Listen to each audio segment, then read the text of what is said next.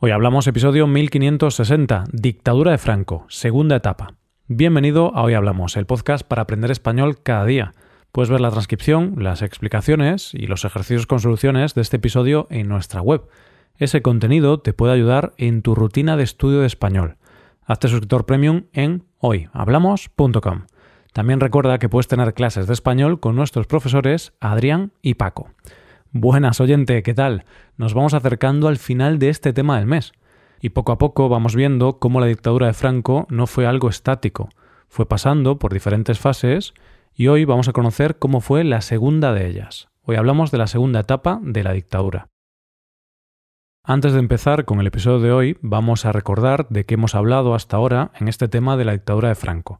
Lo primero que conocimos fueron las características de la dictadura. En el episodio anterior comenzamos con las diferentes etapas por las que pasó la dictadura. Vimos cómo fueron los primeros años y nos quedamos en un momento en que España se había quedado aislada del resto del mundo.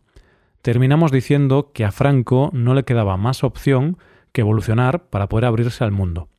La primera etapa, como vimos en el episodio anterior, terminaba en el año 1950, Así que esta segunda etapa abarca el periodo entre los años 1950 y 1960. Lo primero que tenemos que saber es que España se vio favorecida por varias cuestiones. Recordemos que en el episodio anterior vimos cómo la Segunda Guerra Mundial había afectado negativamente a España. El hecho de simpatizar con Alemania e Italia le había costado la enemistad, por así decirlo, con los aliados.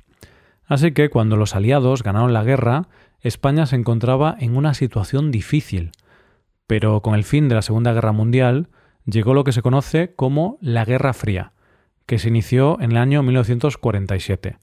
La Guerra Fría fue un conflicto político, económico, social, ideológico y militar entre los bloques orientales y occidentales, o más bien entre Estados Unidos y la URSS. Esta situación favoreció a la España franquista. ¿Por qué? Porque hay pocas cosas que unan más que un enemigo en común. ¿Y cuál era el mayor enemigo de Franco y de los Estados Unidos? El comunismo.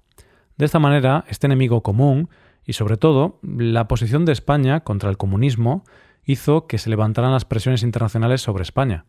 Pero, además, a Estados Unidos le interesaba España por una razón más, y es que nuestro país se encontraba y se encuentra en una posición geográfica muy estratégica para los intereses de los Estados Unidos en su guerra contra el bloque comunista. Es decir, que a Estados Unidos le interesaba el territorio español con fines estratégicos. Estas dos cuestiones trajeron cosas buenas para España. En primer lugar, se levantó el aislamiento al que había sido sometido el país a nivel internacional. Así, ya antes de 1950, Francia había reabierto sus fronteras y las embajadas se instalaron nuevamente en nuestro país.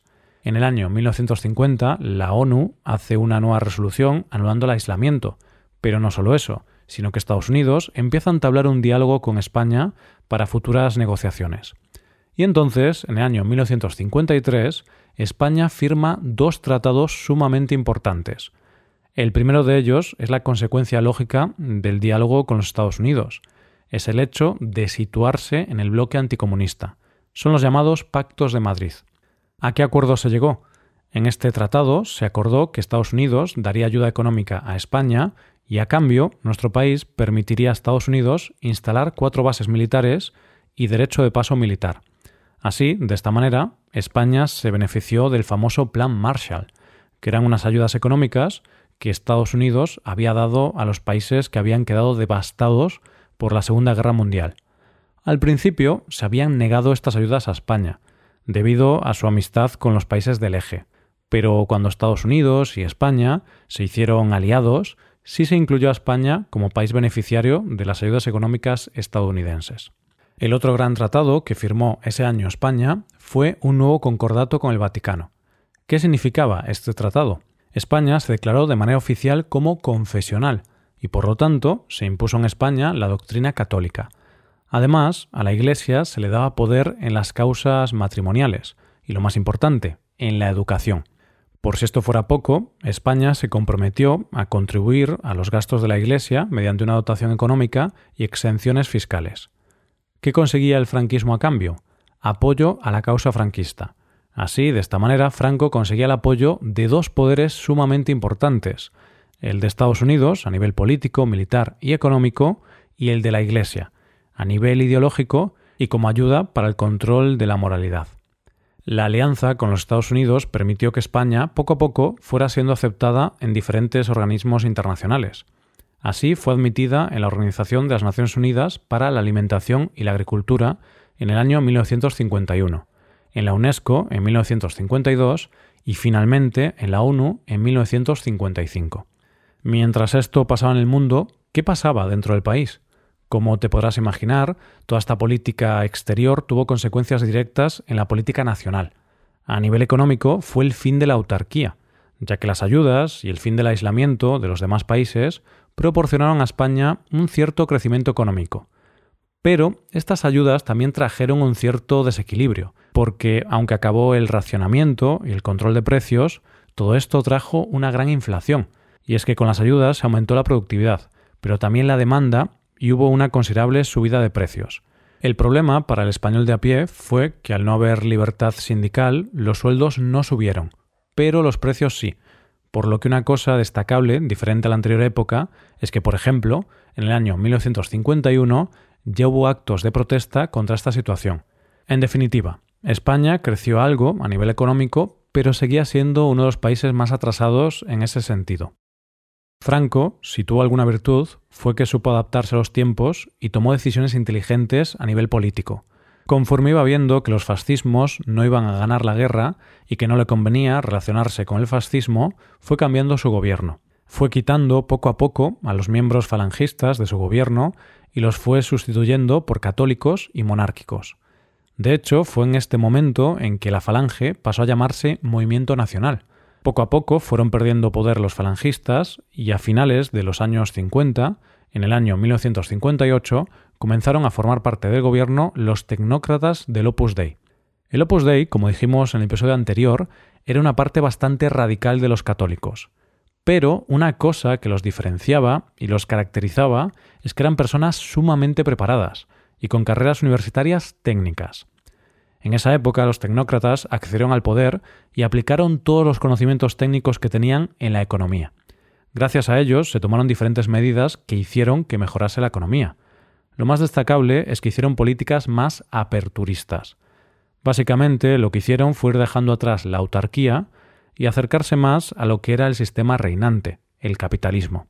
Al año siguiente de estar ellos en el gobierno hubo una gran crisis económica, esta crisis viene dada porque el déficit que tiene el país en ese momento impide comprar el petróleo necesario y el Estado está a punto de declararse en bancarrota. Así que Franco les dice a los tecnócratas que hagan lo que tengan que hacer para sacar a España de esta situación.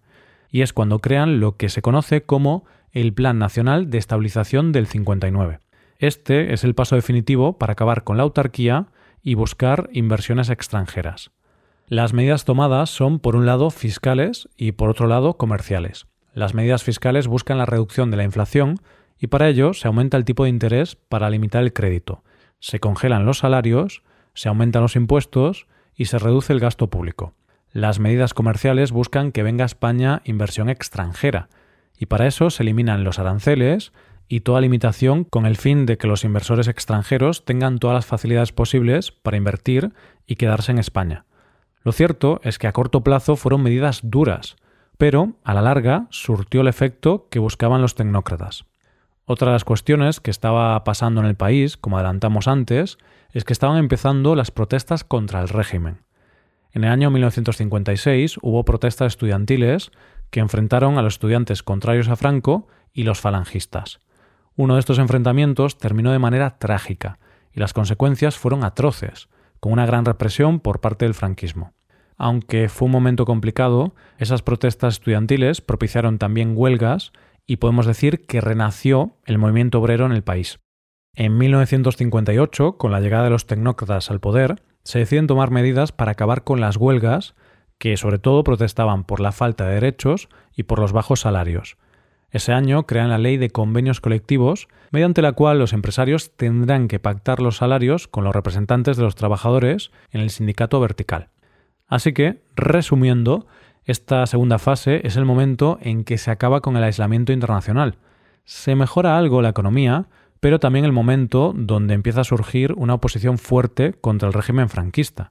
una oposición visible en la calle y no tan clandestina como en el anterior periodo. En el siguiente episodio conoceremos cómo fue la última fase del franquismo. Muchas gracias por escucharnos. Por último, te recuerdo que puedes hacerte suscriptor premium para utilizar los contenidos del podcast en tu rutina de aprendizaje. Hazte suscriptor premium en hoyhablamos.com. Nos vemos mañana con un nuevo episodio sobre algún tema de interés. Muchas gracias por todo. Paso un buen día. Hasta mañana.